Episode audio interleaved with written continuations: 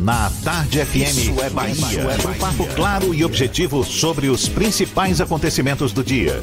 Um programa com a marca do Grupo A Tarde de Comunicação e do Bahia Notícias. Para botar tempero no começo da sua manhã. Isso é Bahia. Isso é Bahia. Apresentação: Jefferson Beltrão e Fernando Duarte. Isso é Bahia. Oferecimento: Festival Grandes Marcas Ferreira Costa. Os melhores produtos com as melhores ofertas. Auto de Veículos, a sua loja de seminovos no Shopping Bela Vista, segundo piso. Escola SESI. Você constrói o seu mundo. Matrículas abertas. Ensino fundamental e médio.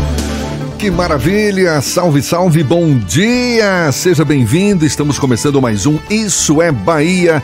E vamos aos assuntos que são destaque nesta segunda-feira, 28 de outubro de 2019. Novas manchas de óleo atingem Porto de Sauípe. Salvador está sem novas manchas desde o dia 18. Relator da ONU quer examinar impacto de vazamento em óleo no Nordeste. Obras de requalificação são iniciadas nas orlas da Pituba e Amaralina. Hospital Dom Pedro de Alcântara, em Feira de Santana, mantido pela Santa Casa, vai realizar transplante de coração. Bahia perde segundo jogo em casa e cai na tabela de classificação.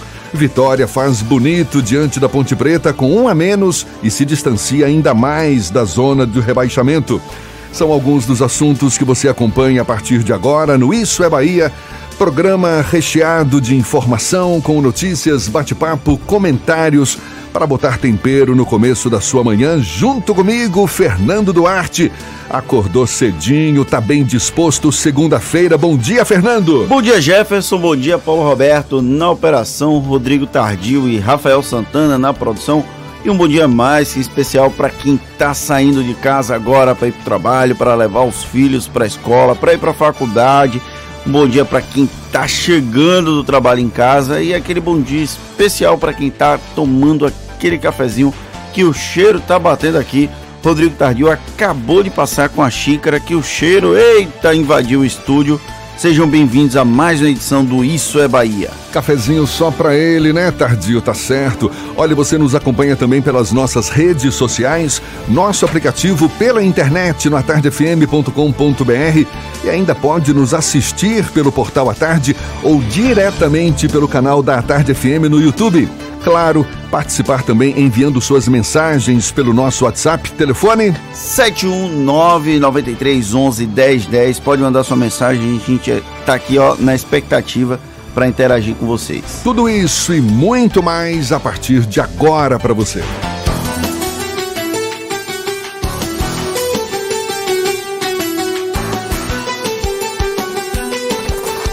Isso é Bahia. Previsão do tempo. Segunda-feira de céu claro, começou com o céu claro, tem também algumas nuvens, mas o sol já brilha forte neste começo de manhã. Temperatura de 25 graus. Walter Lima, senhor Walter, chega mais. Previsão de chuva, só de sol para essa segunda-feira.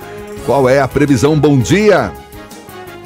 Bom dia, Jefferson. Bom dia a todos da equipe. E você ligado com a gente neste início de semana, com céu parcialmente nublado e chance de chuva rápida agora pela manhã na capital. A máxima deve ficar na casa dos 31 graus em Salvador, com algumas localidades com a sensação térmica de até 33 por conta da incidência do sol. Na região metropolitana, Jefferson, Mata de São João, que é um dos últimos municípios da região metropolitana, tem chuva mais intensa agora pela manhã em algumas áreas, mas depois o tempo abre à tarde. Temos na região 24 graus nesse momento e a máxima chega aos 30. Fechando no recôncavo, Maragogipe tem pancadas de chuva isoladas até o fim da manhã. À tarde, o sol toma conta e a máxima chega aos 28 graus. Procurando um ar-condicionado econômico, conheça o split inverter da Midea, que você encontra na Frigelar. Quem entende de ar-condicionado, escolhe Midea e Frigelar. frigelar.com.br. É com você, Jefferson.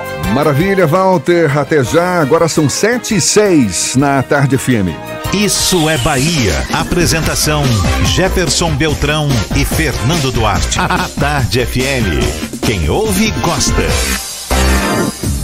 A vitória de Alberto Fernandes para a presidência da Argentina e a de Daniel Martínez no primeiro turno das eleições também presidenciais do Uruguai sinalizam um freio no avanço da direita nesses países. O assunto é tema do comentário político de Fernando Duarte. Isso é Bahia. Política.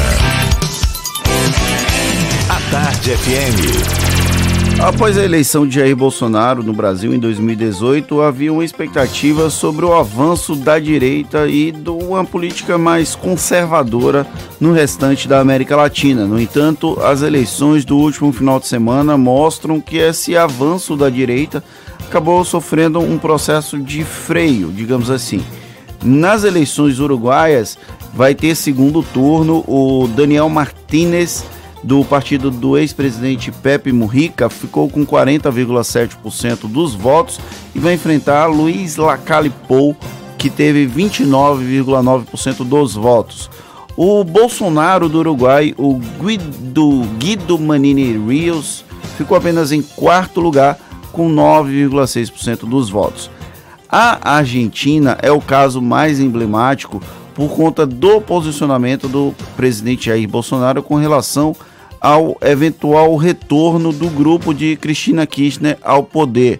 A Cristina Kirchner é vice do Alberto Fernandes, que teve 48,1% dos votos e acabou eleito em primeiro turno contra o atual presidente Maurício Macri. Lembrando que existem diferenças cruciais entre o Maurício Macri e o Bolsonaro, no entanto, há uma certa proximidade do ponto de vista de políticas econômicas, por exemplo. O Maurício Macri recebeu o apoio formal do presidente Jair Bolsonaro durante o processo eleitoral, enquanto o, a Cristina Kirchner e o Alberto Fernandes eles foram tratados como adversários de Bolsonaro, como se o Brasil tivesse algum tipo de influência sobre a eleição na Argentina. Inclusive, o presidente Jair Bolsonaro, que ainda não retornou de viagem, já lamentou a eleição do aliado do kirchnerismo e, para variar, fez aquela velha comparação com o que nós chamamos aqui no Brasil de lulopetismo. O Bolsonaro ele defendia a eleição de Macri e tratava a eleição do grupo ligado a Cristina Kirchner como um retrocesso, um retorno à lógica do chamado Foro de São Paulo, que é o órgão que a direita no Brasil criou para tentar justificar eventualmente esse avanço da esquerda. Além dessas duas eleições na Argentina e no Uruguai, a gente teve também a eleição na Bolívia, só que essa eleição está sob estigma de fraude. O Evo Morales foi reconduzido para o quarto mandato à frente da ele... do país vizinho, da Bolívia. Ele teve 47,07% dos votos, enquanto o segundo colocado, Carlos Messa, teve 36,51% dos votos. Lembrando que lá na Bolívia, o Evo Morales está seguindo a mesma lógica da Venezuela de alterar sucessivamente o texto legal, a Constituição, para permitir eleições consecutivas. Ele está no quarto mandato e é um dos símbolos daquela esquerda bolivariana, vamos chamar assim. Apesar disso, o Evo Morales, a eleição na Bolívia é menos é, traumática, menos, como eu posso falar, é menos complicada de ser vista como uma eleição do que as eleições da Venezuela, que são tratadas efetivamente como uma fraude. Então, nesse contexto desses três países, a, o Evo Morales continua ligado à esquerda. Na eleição do Uruguai, o Daniel Martínez, que é ligado a Pepe Mujica, também é ligado à esquerda. E o Alberto Fernandes, junto com a Cristina Kirchner, também é ligado à esquerda. Não houve o avanço a expectativa, a perspectiva que, se, que havia em 2018 da direita seguir avançando aqui na América Latina. Lembrando que em algumas situações lá na Europa você tem um retorno da esquerda ou uma oscilação mais para o campo de centro-direita, centro-esquerda do que a ultradireita. E o representante da ultradireita, por exemplo, no Uruguai, acabou ficando em quarto lugar. O Bolsonaro do Uruguai ficou bem longe de participar do segundo turno das eleições do Uruguai, que acontecem apenas em 24 de novembro. Ou seja, o ambiente segue agitado na América Latina, principalmente nós temos mobilizações no Chile e no Equador. O, Chile já houve uma redução, uma retração dessas mobilizações que têm acontecido ao longo dos últimos dias. Tem uma foto lindíssima que foi publicada nas redes sociais do último sábado. Tem um vídeo, uma foto dos chilenos tomando uma das praças lá e levantando a bandeira do país. Eles estão em defesa de uma melhor qualidade de vida, de uma questão é, mais de políticas sociais mais adequadas à realidade daquele povo, ou seja, o modelo neoliberal de economia que era propagado como a grande solução lá no Chile, agora dá sinais de que pode ser um caminho meio delicado de seguir e era o caminho que muita gente da direita brasileira defende para o país. É curioso, né? Porque com a eleição de Jair Bolsonaro havia essa expectativa de que a direita avançasse também em países da América do Sul, mas é o que não está acontecendo, pelo menos aparentemente por enquanto, não é? Não foi esse o sinal que deu. Na verdade, o Maurício Macri tinha uma. Era como se fosse o início, o prelúdio quando ele foi eleito na Argentina há quatro anos. E aí tem o Jair Bolsonaro, que é o auge da ultradireita aqui na América Latina. Então se, se criou se, se criou uma expectativa de que a direita fosse seguir avançando aqui na América Latina. E essas três eleições dão um freio de mão para não permitir que a direita avance de uma maneira tão incisiva. Isso não quer dizer que a direita vai deixar de existir, a oposição vai existir, mas não fez uma, um resultado nas urnas que garantisse um espaço de poder como aconteceu aqui no Brasil. Muito bem, Fernando, agora são 7h14, a gente fala do desastre ambiental que atinge as praias do Nordeste. Novas manchas de óleo atingiram neste fim de semana a praia de Porto de Sauípe, em Entre Rios, litoral norte do estado. A informação foi confirmada pela SUDEC, a Superintendência de Proteção e Defesa Civil da Bahia, e também pelo INEMA. De acordo com a SUDEC, equipes do Corpo de Bombeiros foram deslocados ontem à praia e o IBAMA também acionou equipes da Petrobras. Em compensação, em Salvador, até agora, 108 toneladas de óleo foram retiradas das praias pelas equipes da Limpurbe, que não registra a chegada de novas manchas de óleo na orla marítima desde o último dia 18, isso em Salvador. Além da Limpurbe, grupos de voluntários têm se mobilizado na tentativa de, de retirar resquícios do óleo das pedras e também na areia, Fernando. E esse desastre ambiental no litoral da região Nordeste motivou um protesto de um grupo de manifestantes na tarde do último sábado no Farol da Barra, aqui em Salvador. Com cartazes, eles gritaram palavras de ordem como o Brasil está manchado de óleo e chamaram de crime ambiental o que está acontecendo com as praias no litoral baiano mais de 300 toneladas de óleo já foram retiradas de ao menos 60 praias na Bahia e, de acordo com o último boletim da Marinha, foram mais de mil toneladas em todo o litoral nordestino. É, e o relator especial das Nações Unidas, Baskut Tunkak, ele quer examinar o impacto do vazamento de óleo nas praias do Nordeste e a resposta das autoridades diante do acidente. Acidente ou crime, não se sabe até agora. Ele já estava com visita ao Brasil agendada para dezembro, com o objetivo de observar a situação das populações que foram impactadas por rompimentos de barragens ou pela contaminação de rios. Agora também vai fazer parte da agenda essa crise ambiental que atingiu todos os nove estados brasileiros do Nordeste. Até o momento, as cidades em que ele deve visitar ainda não foram divulgadas. E saindo do desastre do óleo, vindo aqui para Salvador, os moradores do bairro da Pituba e Amaralina vão ser beneficiados com obras de requalificação da orla marítima que tiveram início neste final de semana.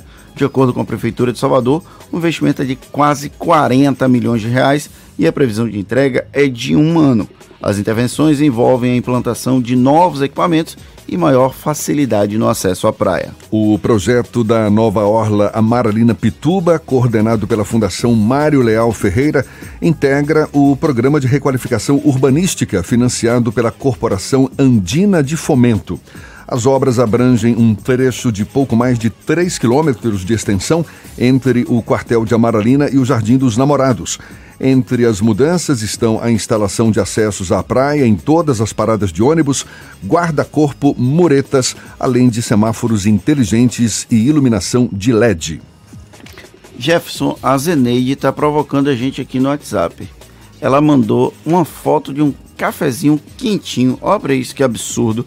Ainda tem a Mari interagindo com a gente e uma pessoa que o final é 7381. Todo mundo mandando mensagem para o 71 993 11 9, 93 11 10 10 quase que diz, não sai. Diz pra Zeneide que virtual não vale. Café virtual é só para deixar a gente com água na boca. É só para deixar na vontade. Lembrando que a gente está no YouTube. Quem quiser interagir com a gente também pode deixar seu comentário no nosso canal no YouTube. Maravilha, agora são 7h17 na Tarde FM.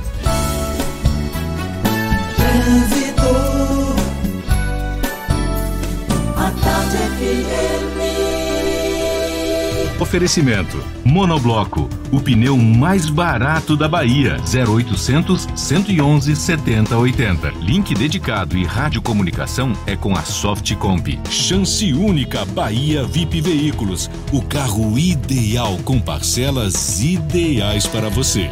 Já estamos sobrevoando a grande Salvador. Cláudia Menezes acabou de levantar voo ainda na região de Lauro de Freitas, mas já de olho nos motoristas. Bom dia, Cláudia!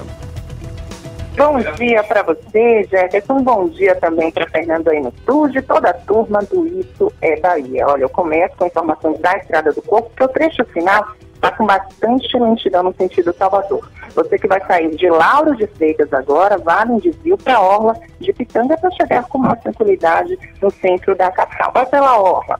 E reflexo também de um atropelamento na BR-324. Temos essa informação, foi no sentido Salvador, na região de Santa Mara, nas imediações do viaduto que dá acesso a São Francisco do Conde. Tem um pouco de lentidão na rodovia, mas não vai ter problema, você vai levar cerca de 15 minutos para passar por esse trecho. E já foi retirada também a carreta, mas essa informação quebrada lá no Jardim Santo Inácio, nas imediações da penitenciária, na entrada do bairro da Mascura, eu falei disso mais cedo. A situação ainda provoca reflexos no trânsito na estrada da Mascura, mas não é congestionamento, por isso você que está nessa região e quer chegar na BR, não vale desviar seu caminho. Você conhece Geru? Empréstimo rápido, justo e descomplicado de 2 a 50 mil reais tome uma medida. Acesse geru.com.br. Contigo, Jefferson. Obrigado, Cláudia. A Tarde FM de carona com quem ouve e gosta. Agora são 7h19. Daqui a pouquinho a gente inicia uma discussão sobre o desafio de oferecer esporte e lazer, práticas saudáveis nos espaços urbanos, desafio certamente enfrentado pelas atuais e futuras gestões municipais. A gente vai conversar com o professor de educação das Universidades Federal e do Estado da Bahia, Augusto César Leiro. É um instante só, agora são 7h19 na Tarde FM. Você está ouvindo Isso é Bahia. A resistência Jeep. Estamos no campo de batalha. A tecnologia sempre foi nosso caminho. Sair de fábrica com 78 anos de aventura. Isso é Jeep. Benefício duplo Jeep. Melhor preço do ano e primeira parcela para 2020. Renegade a partir de 76.990 e Compass a partir de 109.990. Faça um test drive e conheça. Consulte condições em ofertas.jeep.com.br. No trânsito, dê sentido. Não tem jeito. Obra atrapalha mesmo. Até para você me ouvir fica complicado. Mas quando as obras terminam, ficam os benefícios. Então, se você passa por algumas das muitas obras que a Prefeitura está fazendo, como o BRT e a urbanização da Avenida 7, do Curuzu, de Ondina e de São Cristóvão, contamos com sua compreensão. Estamos trabalhando para melhorar nossa cidade. Prefeitura de Salvador. a prefeitura que mais trabalha no Brasil. O Pão de Açúcar sabe que nada é mais gostoso que estar com quem a gente ama e passar bons momentos com a família e os amigos. Por isso a nossa loja está prontinha para lhe receber com tudo o que você precisa. As melhores marcas, produtos premium e especiais, adega com vinhos selecionados, mais de 600 produtos orgânicos e uma equipe preparada para ajudar no que você precisar. Venha nos visitar. Pão de Açúcar. A felicidade acontece quando a gente se encontra. Se a sua casa vai ser na cidade ou na tranquilidade, é você quem escolhe. Se na sua casa vai ter festa ou tem que ter silêncio, é você quem escolhe. Agora, você também escolhe o jeito que vai financiar o seu imóvel. A Caixa lançou o crédito com IPCA, com taxas mais justas e financiamento de até 80% do imóvel. Além de todas as facilidades, você tem mais liberdade de escolha. Acesse caixa.gov.br/barra habitação e simule. Pensou em casa? Pensou na Caixa. Chance única Bahia VIP. Não deixe passar. Corra para aproveitar. Super lotes de seminovos com parcelas ideais para você. Lote 1, Sandero Agile ou Siena Fire com parcelas de 399. Lote 2, Etios HB20 ou Lifan X60, parcelas de 799. Lote 3, Renegade e X35 ou Corolla, parcelas de 999. Bahia VIP Veículos, Avenida Barros Reis Retiro. Fone 3045 5999. Consulte condições na concessionária. No trânsito trânsito, a vida vem primeiro. Voltamos a apresentar Isso é Bahia. Um papo claro e objetivo sobre os acontecimentos mais importantes do dia. Agora são 7h22 e vamos dar um pulo à redação do portal Bahia Notícias. João Brandão tem novidades pra gente. Bom dia, João. Bom dia, Jefferson. Bom dia a todos. Olha, a Associação Brasileira de Ateus e Agnósticos pediu na Justiça a condenação da União e dos presidentes da República, do Senado e da Câmara dos Deputados por violação ao princípio do Estado laico, com a viagem de autoridades para a canonização de Irmã Dulce no Vaticano. Na ação, protocolada na terça-feira, dia 22, na Justiça Federal, a entidade reivindica que Jair Bolsonaro, Davi Alcolumbre e Rodrigo Maia sejam obrigados a devolver aos cofres públicos a verba que foi gasta com a autorização deles. A cerimônia em que a freira baiana foi canonizada e se tornou Santa Dulce dos Pobres ocorreu no dia 13 deste mês. A delegação oficial do governo brasileiro foi chefiada pelo vice-presidente da República, Hamilton Mourão. Bolsonaro não compareceu. E para acalmar um pouco os rubro-negros baianos, é, com um jogador a menos em boa parte da partida, o Vitória venceu a Ponte Preta por 2 a 1 ontem no Moisés Lucarelli, em Campinas, e viu o risco de degola diminuir. Antes do apito inicial, o time comandado pelo técnico Geninho tinha 41,5%. Agora, o Leão aparece com 16,1%, segundo estudo realizado pelo Departamento de Matemática da Universidade Federal de Minas Gerais, liderado pelo professor Gilcione Nonato Costa. O Vitória tem 36 pontos e ocupa a 15ª posição na Série B. Para escapar da, da degola, né, o time trabalha com um número mágico de 45 pontos. Faltam ainda sete jogos para o término da Série B. Quatro em casa e três fora. O próximo é contra o Figueirense, sábado, dia 2, às quatro e meia da tarde, no Barradão. Essas e outras notícias você encontra no portal baianoticias.com.br. João Brandão para o programa Isso é Bahia. É com vocês, Jefferson Fernando. Maravilha, João. Muito obrigado. Agora são 7h25. Esporte e lazer. Como aprimorar as políticas públicas para garantir práticas saudáveis nos espaços urbanos? Certamente um desafio para as atuais e futuras gestões municipais, assunto que é tema da nova reportagem da série Olhar Futuro, na edição de hoje do Jornal à Tarde. E a gente mergulha um pouco mais no assunto. Quem conversa conosco é o professor de educação das Universidades Federal e do Estado da Bahia, Augusto César Leiro. Bom dia, seja bem-vindo, professor. Jefferson Beltrão, Fernando Duarte, Rodrigo e todos os amigos que nos acompanham aqui no estúdio e os nossos ouvintes aqui da, da Tarde FM. O senhor afirma que a, as políticas públicas para esporte e lazer precisam deixar de ser sobremesa. O que, que quer dizer exatamente com isso, hein? É a, a, avaliação que nós estamos fazendo na universidade, a partir de uma série de, de, pesquisas, é de que nós temos algumas pesquisas que indicam que as políticas públicas, por exemplo, de educação, de saúde, de mobilidade, elas conseguem uma continuidade.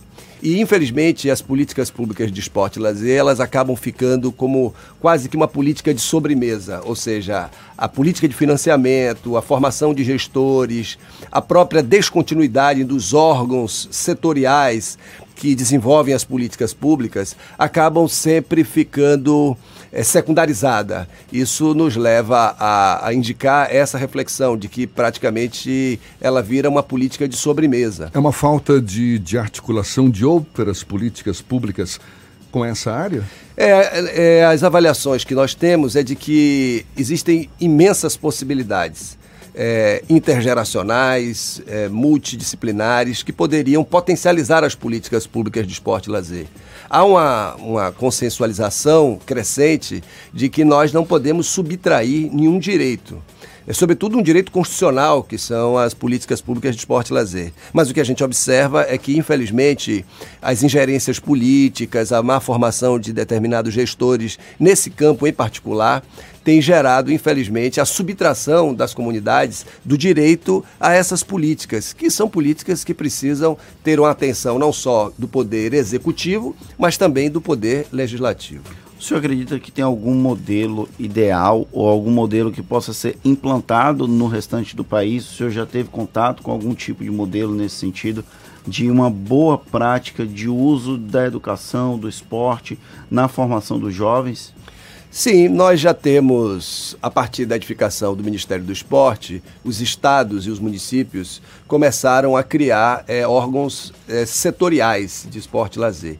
Isso fez com que nós tenhamos hoje a oportunidade de observar a, a literatura e também as práticas bem-sucedidas em diversas cidades e estados onde nós teríamos já uma grande referência, eu nem diria assim um modelo, mas uma referência que fosse capaz de nos ajudar a pensar esse entrecruzamento entre a, as políticas de educação, de esporte e lazer, de saúde, enfim, que as políticas sociais pudessem encontrar nas políticas públicas de esporte e lazer uma potência para especialmente incluir as juventudes, chamamos exatamente no plural, dada a diversidade, uma cidade como Salvador, ou todas da região metropolitana, de um modo geral, nós temos diferentes jovens com interesses diferentes e, portanto, as nossas experiências de política pública de esporte e lazer, ela precisa ser alargada e alcançar talvez um conceito de cultura corporal de movimento. O senhor está se referindo a alguma algum estado específico, algum município específico esse modelo de, de esporte lazer bem sucedido? É o, o Ministério do Esporte, que infelizmente agora foi extinto, ele criou uma rede nacional de pesquisa, a Rede SEDES eh, da qual coordenamos aqui na, na Universidade Federal uma dessas experiências. E essa rede SEDES produziu uma literatura de mais de 300 exemplares, onde nós investigamos, enfim, portanto, tem em vários estados essas experiências, e que são experiências que passam exatamente por essa experiência transversal. Ou seja, os jogos, as danças, as lutas, as atividades esportivas, as atividades gímnicas para jovens, para idosos, para crianças, para mulheres, enfim, é, esse encontro é, intergeracional e essa diversidade de oportunidades pode elevar o que a gente chama do padrão cultural de oferta da política pública de esporte e lazer para as populações das cidades. Afinal de contas, é na cidade que a gente vive e, portanto, refletir sobre essas políticas é, municipais, eu acho que é uma, uma oportunidade histórica e eu quero também parabenizar vocês por essa reportagem e por esse espaço porque o que a gente observa é praticamente uma monocultura do futebol, nada contra o futebol, gosto do futebol, sou inclusive torcedor do mais importante clube de futebol é, do Brasil, que é o Ipiranga, e portanto é, não tenho nada contra o futebol, ao contrário, gosto muito, mas evidentemente que não basta, né? É importante que a gente amplie o nosso olhar sobre a possibilidade de oferecer às populações, porque isso vai nos colocar diante de algumas modificações que a gente observa no âmbito da política pública. Isso passa também por uma mudança da própria cultura dentro da academia, que no passado é, a educação física, por exemplo, era muito preso ao, à quadra. E hoje já tem uma parte um pouco mais é, de discussão sobre o corpo, sobre os usos do corpo. Então, há uma evolução também dentro do processo de formação de professores ao longo dos últimos anos? Sim, essa observação, Fernando, é absolutamente pertinente, porque nós, nos últimos 20 anos de formação profissional na ambiência da educação física, tivemos modificações extraordinárias. Né? Quer dizer, a própria inscrição de disciplinas como políticas públicas, é, disciplinas que se relacionam com uma série de aspectos, é, deram à educação física um olhar particular sobre vários aspectos, portanto, além da escola, que é um espaço importante, onde mais de 50 milhões, por exemplo, de jovens da escola pública frequentam, onde as pessoas têm acesso a essas culturas corporais de movimento, além disso, nós temos um ambiente muito mais amplo. E a política pública, por exemplo, é um desses ambientes que a formação profissional em educação física, não só de educação física, porque as políticas públicas não, não é uma, uma experiência específica mas evidentemente a educação física tem dado uma contribuição muito importante para elevar essa compreensão. Tem contribuição aqui de ouvinte, o Leonardo Vinhas pergunta o que é feito hoje na UFBA, se você tem informação, para incentivar a prática de esportes. E aí eu vou emendar o gancho, a gente está tendo jogo, teve até ontem os Jogos Universitários do Brasil, depois de 51 anos vieram aqui para Salvador, e a gente comparando com a cultura que a gente tem muito acesso por conta de Hollywood, a cultura americana da incentivo da prática esportiva dentro das universidades. E aqui no Brasil a gente vive um momento distinto, é diferente um pouco da cultura. É, como fazer com que as universidades, os centros de ensino se tornem referência também na prática de esportes? É, essa, essa experiência norte-americana, e, enfim, que é incentivada por várias universidades, ela pressupõe algumas condições. Primeiro, uma arquitetura esportiva que seja capaz de incentivar os jovens universitários para essas práticas. Infelizmente, nem sempre nós alcançamos isso nas, nas nossas universidades. Mas a despeito dessa, dessa dimensão, há, eu acho que um desafio importante para que a gente possa exercitar essas práticas corporais de um modo geral, que a gente é, materializa no esporte como uma das suas principais, dada a sua visibilidade midiática e etc e tal. Mas acho que é verdade, acho que as universidades precisam é, compreender a importância das práticas corporais como um lugar de encontro, de organização, mas, sobretudo, de práticas saudáveis, onde a gente possa fazer com que estudantes de arquitetura, de engenharia, de arte possam se encontrar nas práticas corporais. Daí a ideia de que as universidades, além dos jogos universitários, que são práticas esportivas importantes, há também existência de outras modalidades, como festivais esportivos, festivais de esporte e lazer, onde as universidades possam promover o encontro das suas juventudes universitárias em cima desse desafio, que é o desafio de tornar a experiência universitária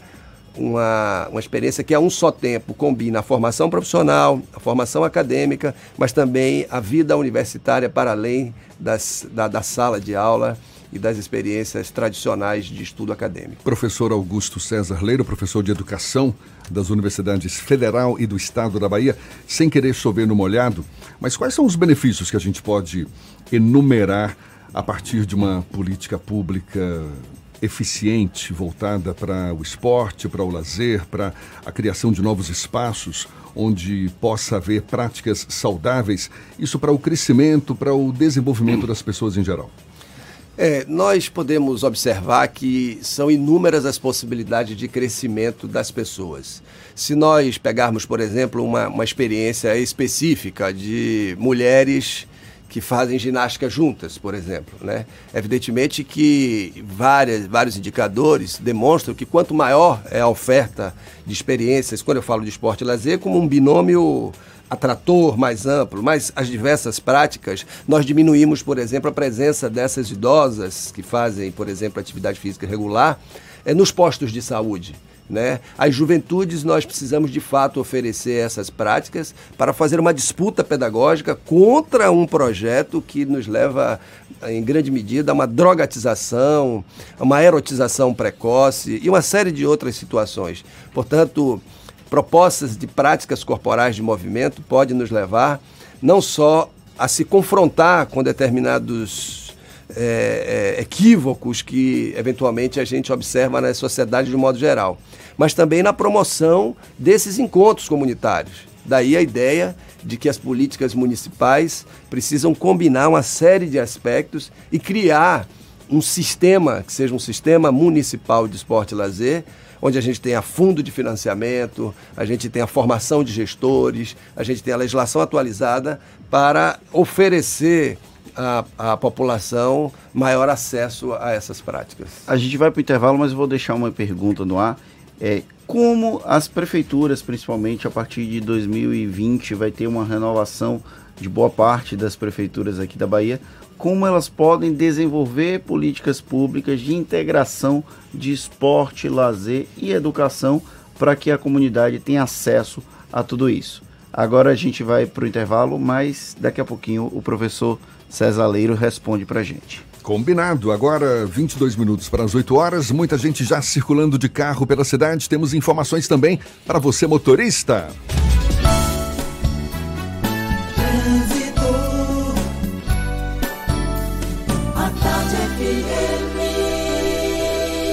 Oferecimento: Monobloco, o pneu mais barato da Bahia. 0800 111 7080. Link dedicado e radiocomunicação é com a Softcomp. Chance única Bahia VIP Veículos. O carro ideal com parcelas ideais para você.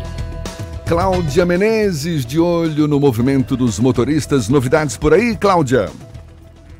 Isso mesmo, Jefferson Beltrão. Olha, da rótula do abacaxi para a Cidade Baixa, Bonocô e a Expressa estão com boas condições de tráfego. E se você está na região do aeroporto, vai para a rodoviária, paralela está fluindo bem só intensidade no trecho final, a partir do Imbuí até a chegada Lipe, mas nada que chegue a preocupar você, motorista.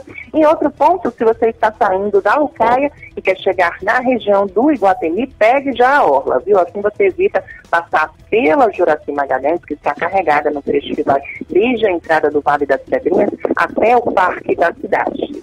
Larco, uma das maiores distribuidoras de combustível do Brasil, presente em milhares de postos e no seu carro. Quem vai com Larco vai mais longe. Contigo, Jefferson.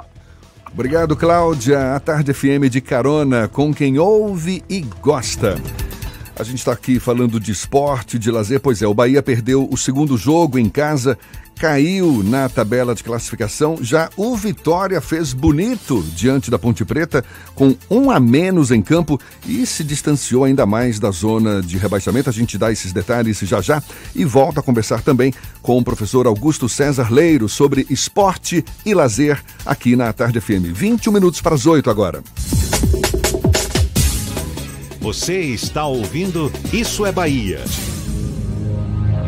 Quer sair de Toyota? A hora é agora! Condições nunca anunciadas pela Terra Forte. Toda a linha Yaris com o menor preço é garantido. Na troca do seu usado por um Yaris, você ganha até 5 mil reais de bônus ou emplacamento total mais 3 mil em acessórios. Yaris com condições inéditas só na Terra Forte. E ainda, seminovos com entrada em 10 vezes no cartão, transferência grátis e bônus de 500 reais em acessórios. Aproveite! É só esta semana. Terra Forte, paralela Magalhães Neto e Lauro de Freitas. É mais Toyota.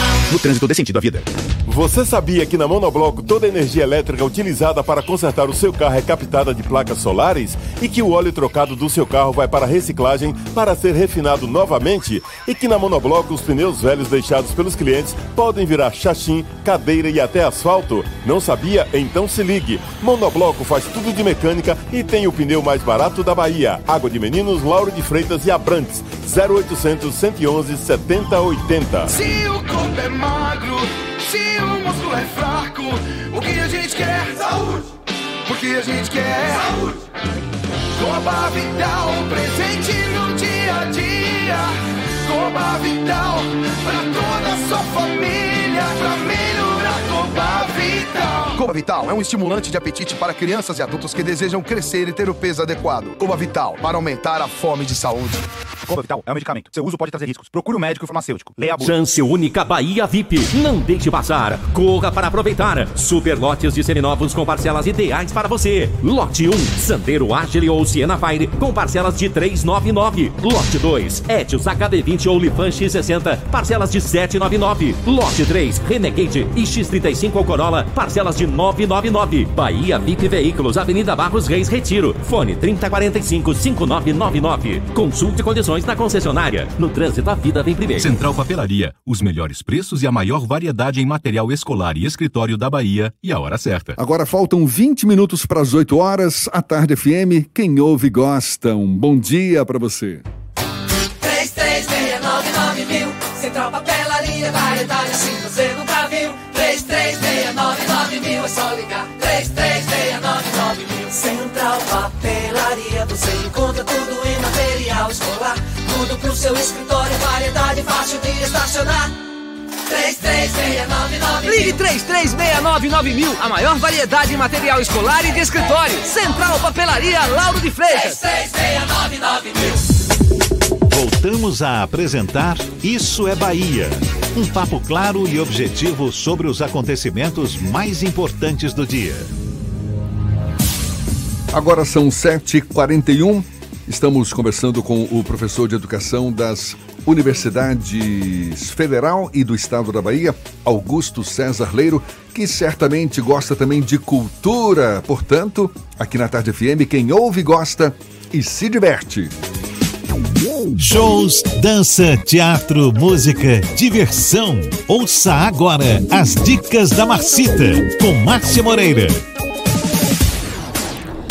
Olá, vamos às dicas para esta segunda-feira. O projeto Segundas do Chorinho apresenta hoje a Roda dos Amigos Chorões. O show será capitaneado por Eduardo Brandão no violão sete cordas e tem a participação dos músicos Dudu Reis no cavaquinho, Tadeu Maciel no bandolim, Daniel Neto no acordeon e Júlio Caldas também no bandolim. A noite ainda tem como convidados especiais Vitório do Trompete e Rui das Chaves. Hoje, às 8 da noite, na varanda do SESI Rio Vermelho, couver de 20 reais. E começa hoje segue até o dia 1 de novembro o Nordeste Lab, evento voltado para a produção audiovisual do Norte, Nordeste e Centro-Oeste. As atividades acontecem no Goethe Institute, no Corredor da Vitória e na Aliança Francesa, na Ladeira da Barra. Além das rodadas de negócios, a programação inclui palestras e debates sobre o setor. As inscrições para a programação geral custam 60 reais e R$ 30 para estudantes.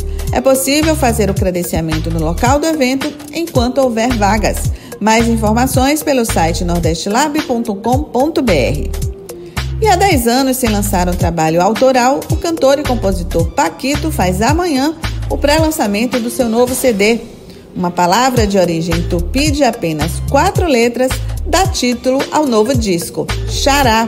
Nesse trabalho, o artista apresenta 20 canções, sendo 11 dele e 9 criadas em parcerias com compositores diversos como Capinã, Jerônimo e Álvaro Lemos. Amanhã, às 8 da noite, na sala do coro do Teatro Castro Alves, ingressos a 30 e 15 reais. Outras dicas você acompanha no meu Instagram, Dicas da Marcita. Beijos e boa diversão. Isso é Bahia. Agora, 17 para as 8, a gente retoma o papo com o professor Augusto César Leiro, mais conhecido como César Leiro, professor de educação das Universidades Federal e do Estado da Bahia, e que também é radialista. Olha só que maravilha! É. Pois é, eu tive essa oportunidade quando eu estava fazendo o meu doutorado na área de educação e comunicação. Aí pintou esse curso né, no Instituto Federal, no IFBA, né? Antigo Cefet. O antigo Cefet e disse, bom, vou me inscrever para uma suplementação curricular e lá tive essa oportunidade de ter o professor Jefferson Beltrão, né? né?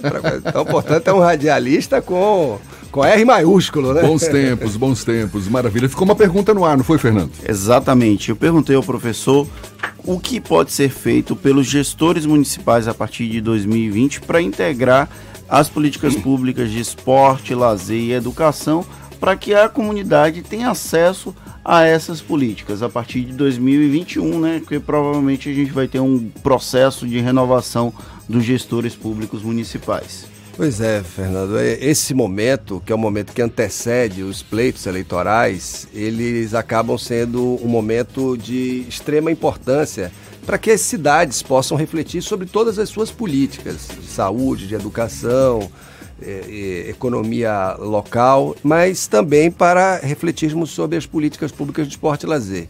Agora nós estamos eh, concluindo uma pesquisa na Rede SEDES, que é uma rede nacional de pesquisa em política pública de esporte e lazer, onde nós fizemos uma série de visitas aos territórios de identidade. E essas visitas e esse levantamento documental que nós fizemos indica isso, de que as cidades precisam é, constituíssem, a partir dessa forma de organização do Estado da Bahia, que são os territórios de identidade, de consórcios, né? consórcios a partir desses territórios.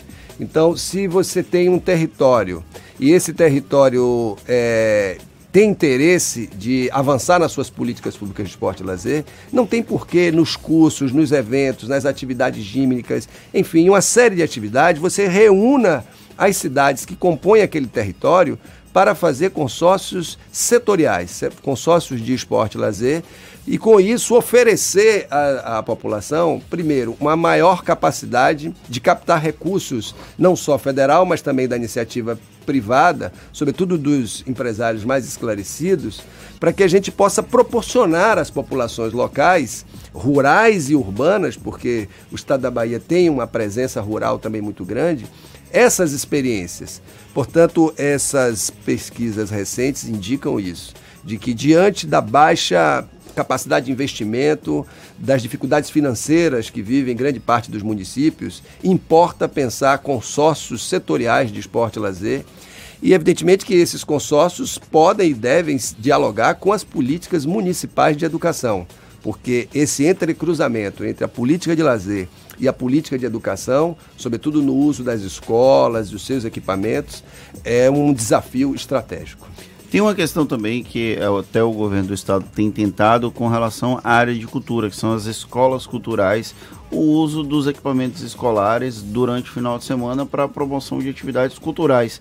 É possível, é necessário que essa, esse tipo de política seja expandido também para esporte e lazer, já que os equipamentos das escolas normalmente incluem quadras poliesportivas.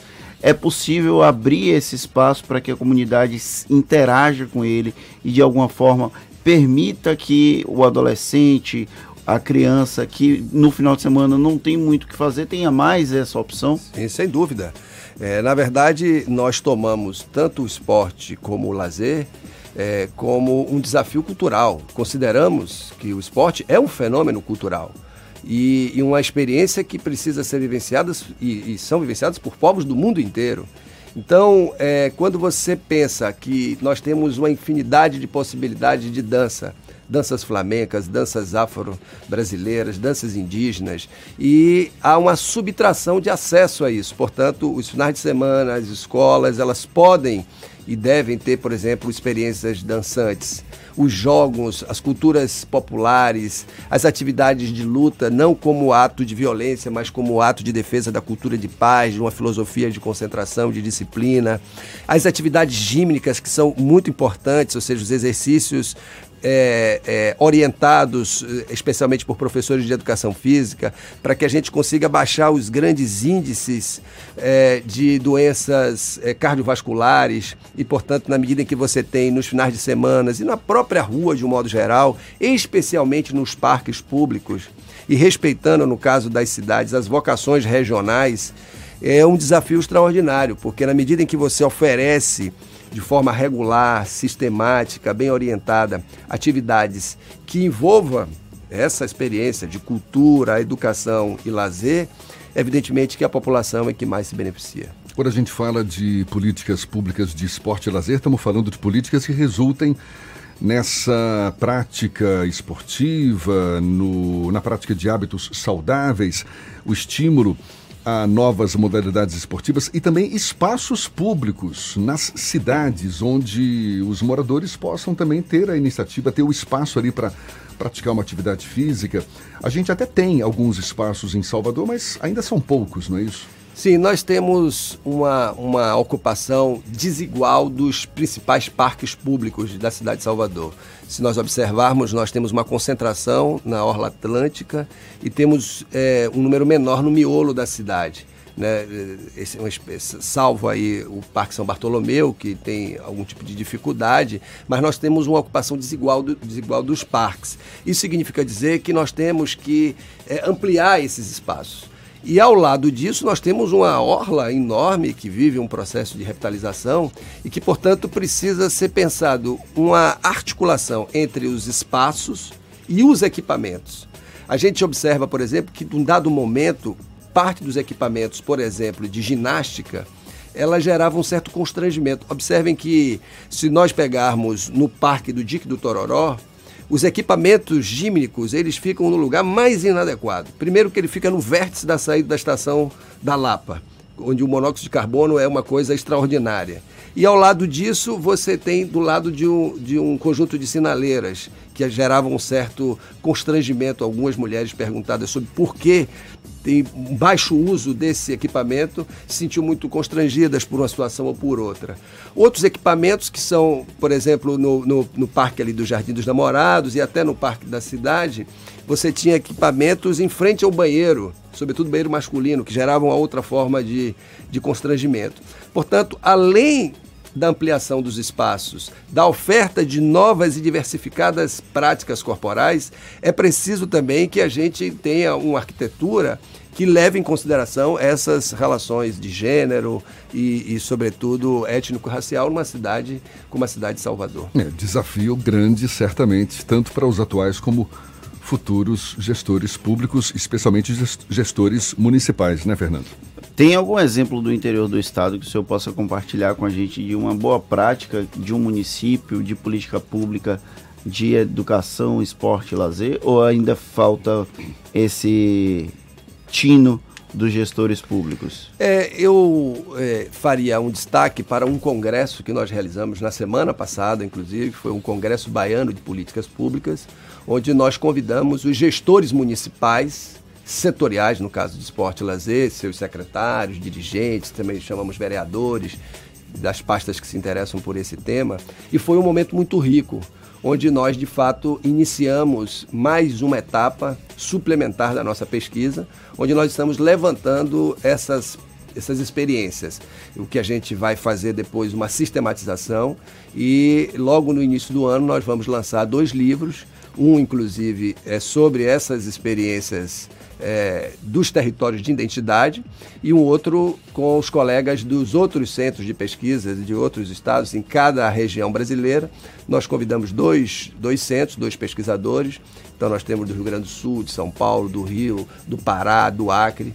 Então são dois, dois é, exemplos literários de tentativa de sistematização dessas experiências, exatamente para oferecer aos gestores, aos vereadores, à comunidade de um modo geral, que são os usuários, é, referências de como nós podemos pensar experiências, como disse, para as crianças, para os jovens, para as pessoas que alcançam, alcançam a sua adultez e muitas vezes não têm acesso, e também para os nossos idosos. Portanto, é uma política é, é, intergeracional e que precisa é, ter a compreensão dos dirigentes, prefeitos, é, sobre a, a, importância dessa política. Professor César Leiro, professor de Educação das Universidades Federal e do Estado da, da Bahia, também torcedor do Ipiranga, muito obrigado pelos esclarecimentos é, eu, e um bom eu dia. Eu sempre digo, né, que o meu pai, ele é Ipiranga, um ipiranguense, e aí às vezes a gente vai num lugar e tal, fala sobre esse tema, o pessoal assim, você é Bahia ou Vitória? Eu disse, não, não, não, a pergunta não é essa, a pergunta é qual é o seu time,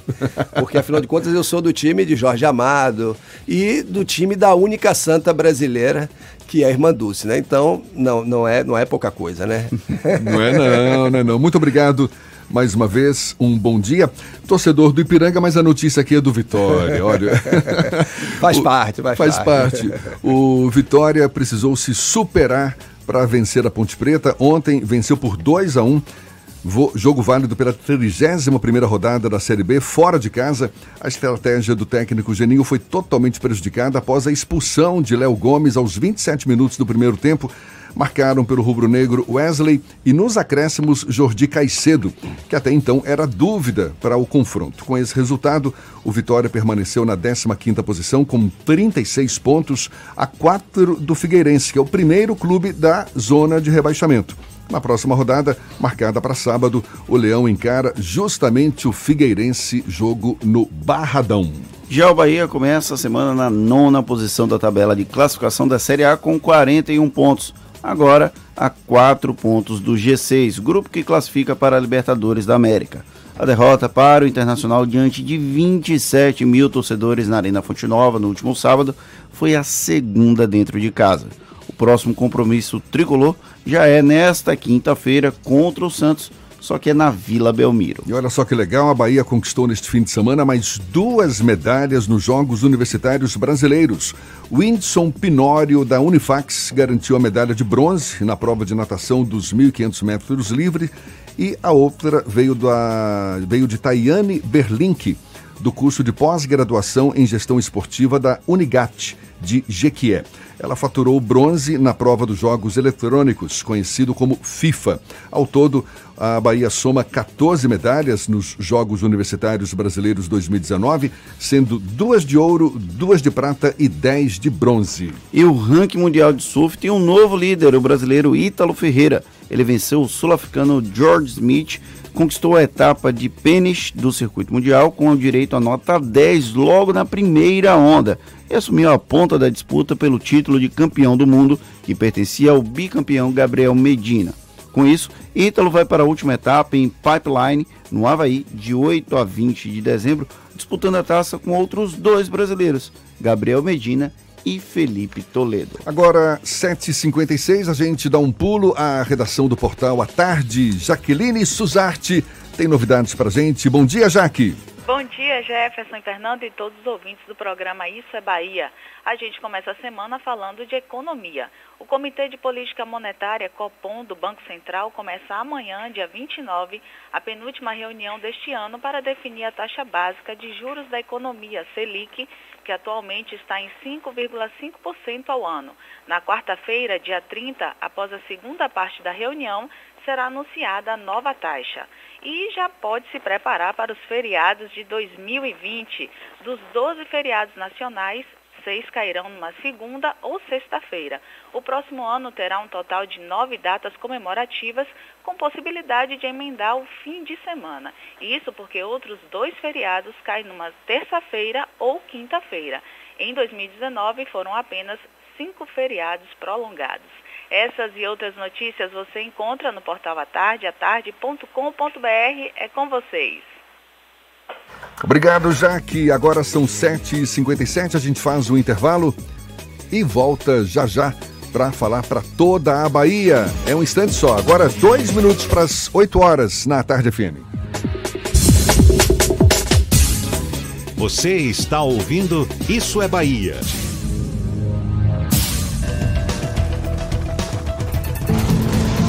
A resistência Jeep. Estamos no campo de batalha. A tecnologia sempre foi nosso caminho. Sair de fábrica com 78 anos de aventura. Isso é Jeep. Benefício duplo Jeep. Melhor preço do ano e primeira parcela para 2020. Renegade a partir de 76.990 e Compass a partir de 109.990. Faça um test drive e conheça. Consulte condições em ofertas.jeep.com.br. No trânsito, dê sentido. Não tem jeito. Obra atrapalha mesmo. Até para você me ouvir fica complicado. Mas quando as obras terminam, ficam os benefícios. Então, se você passa por algumas das muitas obras que a prefeitura está fazendo, como o BRT e a urbanização da Avenida 7, do Curuzu, de Ondina e de São Cristóvão, contamos com sua compreensão. Estamos trabalhando para melhorar nossa cidade. Prefeitura de Salvador. A prefeitura que mais trabalha no Brasil.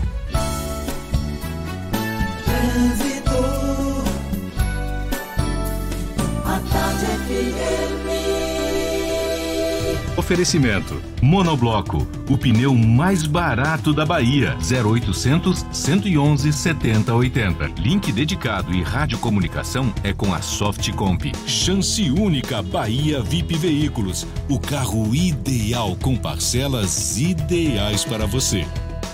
A gente volta a falar com Cláudia Menezes. Cláudia, novidades por aí? Em Jefferson, olha, se você, motorista, está saindo agora de Itapuã e vai para o Rio Vermelho, a orla está fluindo bem, só mesmo intensidade na passagem por Sul e Armação, mas nada que chegue a preocupar. Em outro ponto, se você está no final da paralela e quer chegar em Lauro de Freitas, trecho final da Avenida Caribé está com lentidão, principalmente na passagem pelo viaduto que dá acesso à Estrada do Corpo nas imediações da estação aeroporto. Por isso, vale um desvio sim. Entre no bambuzal do aeroporto, você já vai cortar aí todo esse trânsito. Geru é empréstimo rápido, justo e descomplicado. Melhores taxas do mercado e até 36 vezes para pagar. Quer empréstimo leve para o seu bolso? Tome uma medida. geru.com.br. É contigo, Jefferson. Obrigado, Cláudia. A Tarde FM de carona com quem ouve e gosta.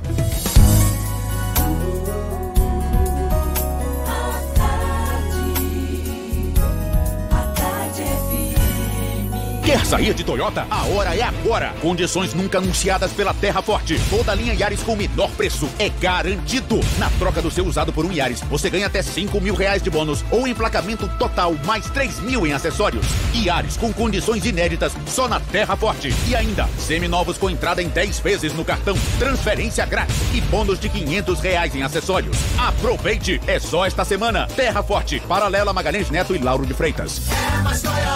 No trânsito dê sentido à vida. Bela Bowling, o boliche do Shopping Bela Vista. Venha se divertir, aberto de domingo a domingo e a hora certa. A Tarde FM 8 e 1. Está pensando em um dia de diversão incrível? Então venha para o Bela Bowling, o boliche do Shopping Bela Vista. É o maior espaço de diversão com boliche de Salvador. Temos pacotes para você fazer a sua festa de aniversário ou confraternização. E de segunda a sexta, a hora de pista para seis pessoas com uma porção de batata frita sai por apenas R$ 49,90. Os sapatos são à parte. Consulte condições, traga a sua turma e aproveite. Bela Bowling, o boliche do Shopping Bela Vista, o maior espaço de diversão com boliche de Salvador.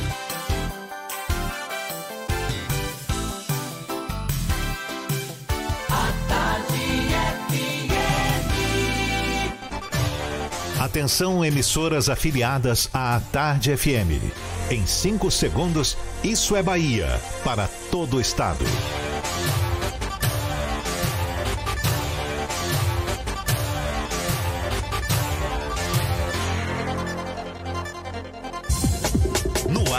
Isso é Bahia. Informação com a marca do Grupo A Tarde e do Bahia Notícias. Política, segurança, saúde, cidadania. Isso é Bahia. Apresentação: Jefferson Beltrão e Fernando Duarte. A Tarde FM. Quem ouve, gosta. Que maravilha! Salve, salve, bom dia! Seja bem-vindo a partir de agora. Isso é Bahia, em rede com emissoras de todas as regiões do estado.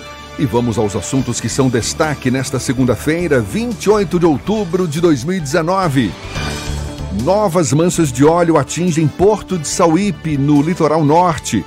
Salvador está sem novas manchas desde o dia 18.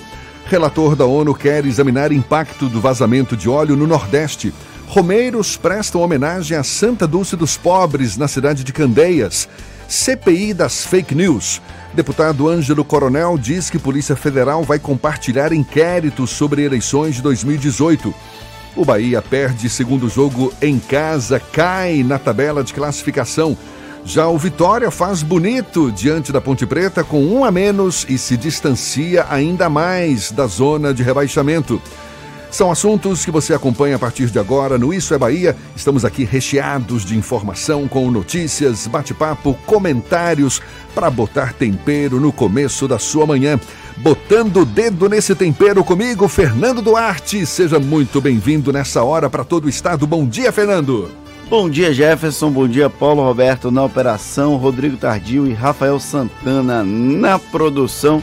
E um bom dia mais que especial para Eldorado FM de Teixeira de Freitas, RB Líder FM de Rui Barbosa, Serrana Líder FM de Jacobina, Baiana FM de Itaberaba, 93 FM de Jequié, Interativa FM de Itabuna, Ativa FM de Eunápolis, Cultura FM de Paulo Afonso, Cidade FM de Luiz Eduardo Magalhães e Itapuí FM de Tororó.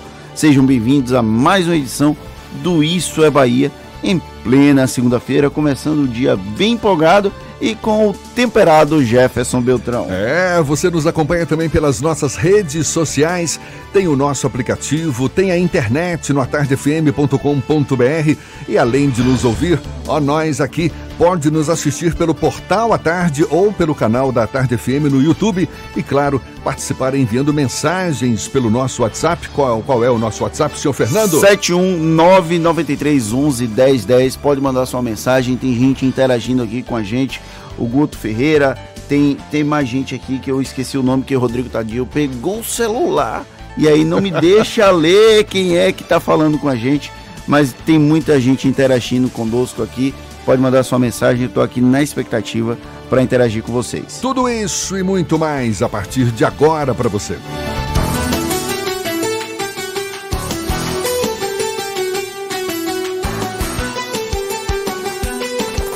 Isso é Bahia. Previsão do tempo. Em Salvador, a segunda-feira amanheceu com o céu parcialmente encoberto, sol no meio de nuvens, possibilidade de chuva rápida ainda pela manhã. Nesta segunda, será que chove também à tarde? Chove também no interior do estado? Vai fazer sol? Senhor Walter Lima já tomou seu cafezinho? Vai dizer pra gente qual é a previsão para o dia? Bom dia, seu Walter.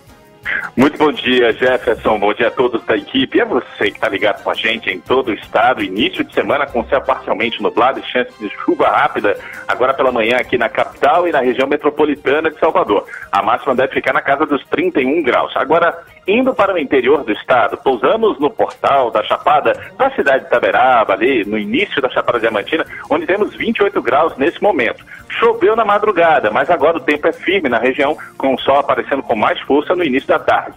Se você vai sair de casa nesse período do dia, você que está aí em Itaberaba e na região, use roupas leves para encarar o calor, porque a máxima vai chegar a 33 graus na região. Agora, vamos para o extremo sul, Jefferson, para a cidade de Eunápolis, onde temos 28 graus. E uma dica, viu? Se você vai sair de casa agora pela manhã, leve o guarda-chuva, porque vai chover no meio da manhã e à tarde. O tempo só volta a ficar firme no início da noite. Máxima de 29 graus. Pois é, para você que está ligado com a gente, vim. Opa! Procurando um ar-condicionado econômico, conheça o split inverter da Midea que você encontra na Frigelar. Quem entende de ar-condicionado, escolhe Midea e Frigelar. frigelar.com.br. É com você, Jefferson. Valeu, Walter. Agora 8 e 7. Bom dia para você. Isso é Bahia. Apresentação: Jefferson Beltrão e Fernando Duarte. A Tarde FM. Quem ouve, gosta. Em áudios de WhatsApp, o policial aposentado Fabrício Queiroz, ex-assessor do senador Flávio Bolsonaro, se queixa de ter sido abandonado pelo grupo político que elegeu Jair Bolsonaro no enfrentamento da investigação que o Ministério Público move contra ele e o senador. O, o assunto é tema do comentário político de Fernando Duarte. Isso é Bahia. Política. Tarde FM. Jefferson, desde a última semana começaram a circular informações de áudios do Fabrício Queiroz que teriam circulado no WhatsApp. Os áudios iniciais seriam de junho de 2019, foi divulgado pelo jornal O Globo e ao longo do final de semana começaram a surgir outros áudios, agora na Folha de São Paulo, alguns deles de março, abril deste ano, ou seja, depois de todo o escândalo das chamadas rachadinhas. Vamos contextualizar os nossos ouvintes. Quem é o Fabrício Queiroz? Ele é o assessor, ex-assessor do Flávio Bolsonaro, da época em que o senador era deputado estadual do Rio de Janeiro, e ele é investigado a partir de um relatório do COAF de transações financeiras acima da compatibilidade com o salário dele. Ele movimentou mais de um milhão de reais e aí, por conta disso, o COAF fez esse alerta e ele passou a ser investigado junto com o Flávio Bolsonaro. Essa investigação não tinha como foco o filho do presidente da República. Além dele, outros deputados estaduais do Rio de Janeiro eram investigados por supostamente nomearem assessores e uma parte do salário desses assessores iria de volta para o, o deputado estadual. Essa informação ainda está circulando, ainda tem um processo de investigação e o Fabrício Queiroz está desaparecido da imprensa há algum tempo. Ele que sempre atuou muito nos bastidores, desde novembro do ano passado passou a figurar no noticiário. Em fevereiro foi a última aparição pública dele de grande relevância. Foi já no meio do processo, no olho do furacão, ele em processo de tratamento quimioterápico em um hospital, o Albert Einstein, lá em São Paulo. E aí, durante o final de semana, começaram a circular áudios em que ele, de alguma forma, aponta manter algum tipo de relação com o clã Bolsonaro. Ele é amigo do presidente da República, pelo menos era amigo do presidente da República, mantinha uma relação muito próxima com o filho dele, o Flávio Bolsonaro, mas tanto o Jair quanto o Flávio apontam não falar com o Fabrício Queiroz desde o ano passado, desde quando houve esse escândalo das rachadinhas, o escândalo de movimentação financeira milionária do Fabrício Queiroz. E aí tem do, três aspas dele que são bem fortes. Uma delas fala sobre uma Cileide que era ex-babá da família Bolsonaro, que passou a atuar numa das casas, no escritório político do clã Bolsonaro, lá no Rio de Janeiro. E aí ele fala, é, discute sobre a exoneração ou não da Cileide, dessa ex-babá. E aí falou que é, o Bolsonaro, o Jair Bolsonaro teria exonerado ela e depois não tinha arrumado nada para abarcar ela, mas que a mulher continuava nesse escritório político lá em Bento Ribeiro. Tem uma outra que essa daí é um pouco a gente não pode colocar, inclusive, no ar, porque ela tem um xingamento. Ela fala, ele, vou ler a aspa dele. Abre aspas. É o que eu falo, o cara lá está hiper protegido. Eu não vejo ninguém mover nada para tentar me ajudar aí. Ou seja, ele está reclamando. Ver e tal. É só porrada. O MP tá com uma pi do tamanho de um cometa para enterrar na gente. Não vi ninguém agir. Então, esse, esse é um segundo áudio que vazou. E aí, o terceiro áudio ele fala que pretende se organizar politicamente o PSL no Rio de Janeiro. O PSL, antes de toda aquela confusão envolvendo Luciano Bivar, o partido é controlado pelo Flávio Bolsonaro lá no Rio. E aí o Fabrício Queiroz fala: tem que trabalhar isso aí com o chefe, passando essa ventania, ficamos eu e você à frente, a gente nunca vai trair o cara, ele sabe disso.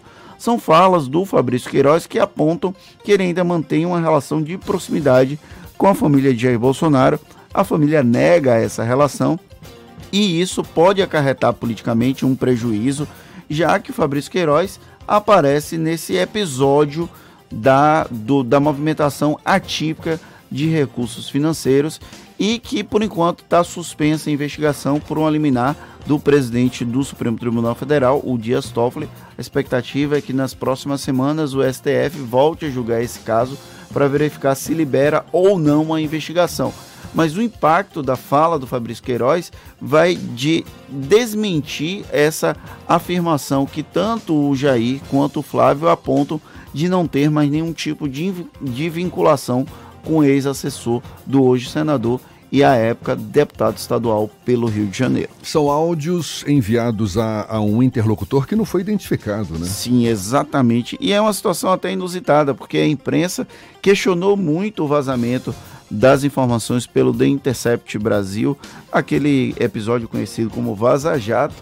Mas esse episódio do Queiroz não está sendo questionado a origem muito, porque muito provavelmente algum interlocutor teve acesso e disparou para a imprensa, no primeiro momento pelo jornal O Globo, que foi quem divulgou, e agora a Folha de São Paulo, que tem trazido informações complementares no caso do Fabrício Queiroz. Só para deixar bem claro aqui, o Queiroz, que está no centro de uma investigação contra Flávio Bolsonaro por supostas práticas de lavagem de dinheiro, peculato, organização criminosa, tudo isso no gabinete do filho do presidente na época em que ele era deputado pelo estado do Rio de Janeiro. Vem mais bomba por aí, certamente, não é? Pelo menos é o que prenuncia essa divulgação dos áudios de Fabrício Queiroz. Agora são 8h14 e a gente dá um pulo à redação do portal Bahia Notícias. João Brandão, já de olho nas novidades que tem pra gente. João, bom dia para você. Bom dia, bom dia a todos. Agora para todo o estado da Bahia. Olha, Alberto Safra deixou o Banco Safra na última sexta-feira depois que falharam tentativas de resolver desentendimentos de longa data com seu irmão mais novo, David, sobre a condução da instituição. Ambos são filhos do banqueiro Joseph Safra, que controla o banco, mas que se afastou do seu dia a dia há alguns anos. As áreas dos bancos eram divididas entre os irmãos. Enquanto Alberto cuidava do corporativo, David cuidava dos negócios de pessoa física. E olha, é, pescadores é, testaram neste domingo uma rede que possibilitaria a pesca de manchas de óleo e evitaria que o material chegue ao Parque de Abrolhos, local que abriga uma das maiores biodiversidades do planeta. A experiência foi feita em uma área de reserva extrativista em Canavieiras, no sul baiano. A experiência piloto foi realizada na foz do Rio Pardo, próxima à entrada do Banco dos Abrolhos. As redes para apanhar o material foram feitas com material apreendido em fiscalizações de órgãos de meio ambiente. Essas e outras notícias você encontra no portal baianoticias.com.br. João Brandão para o programa Isso é Bahia. É com vocês, Jefferson Fernando. Valeu, João. Agora, 8h15, aquele incêndio na cidade de Abaré, no norte do estado, foi debelado, né, Fernando? Um incêndio de grandes proporções que atingiu a cidade de Abaré, no norte, foi controlado neste final de semana, de acordo com a prefeitura local. As chamas atingiram a área da vegetação da cidade, que foram debeladas na madrugada de sexta-feira, mas que voltaram a causar destruição na tarde do mesmo dia. Ainda não há detalhes sobre o tamanho da área destruída, mas a estimativa da gestão municipal é de 50 hectares, o equivalente a 50 campos de futebol. E olha só, duas mulheres foram presas suspeitas de provocar a morte do irmão, depois de desligar os aparelhos que mantinham o homem vivo em um hospital de Guanambi, no sudoeste baiano. De acordo com a polícia, elas disseram em depoimento que agiram após receber uma mensagem de Deus em uma oração. Que mensagem é essa, hein? Que, que nada, qual é? As duas mulheres invadiram a enfermaria para cometer o crime e só foram vistas depois que tinham desligado os aparelhos. Elas foram detidas ainda no hospital. É, e dezenas de fiéis da cidade de Candeias, na região metropolitana de Salvador, fizeram ontem uma romaria em homenagem a Nossa Senhora das Candeias e Santa Dulce dos Pobres. O evento integrou a oitava edição da peregrinação Fé e Luz, que faz referência à canonização de Irmã Dulce e à celebração do ano diocesano eucarístico.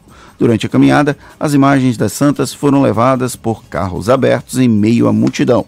O evento também contou com trio elétricos e bandas católicas.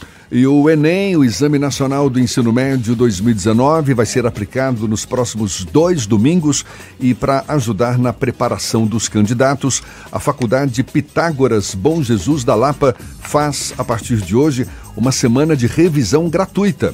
O curso intensivo é de hoje a sexta-feira, sempre pela manhã, na sede da instituição. Vão ser realizadas aulas de matemática, português e redação Física e Química Geral, além de Biologia. São oferecidas 80 vagas e os interessados podem se inscrever no local. E o presidente da CPMI das fake news, o senador baiano Ângelo Coronel, anunciou por meio de uma rede social que a Polícia Federal concordou em compartilhar informações sobre o um inquérito que investiga supostas irregularidades nas eleições de 2018. Na última sexta-feira, a PF tinha negado tornar os dados públicos. Entre os argumentos para negar a divulgação, a Polícia Federal informou que o inquérito ainda está em andamento e que ainda há diligências em curso. Mas Ângelo Coronel afirmou na tarde de ontem que o compartilhamento é dado como certo e disse que todas as informações vão ser entregues amanhã à CPMI das fake news.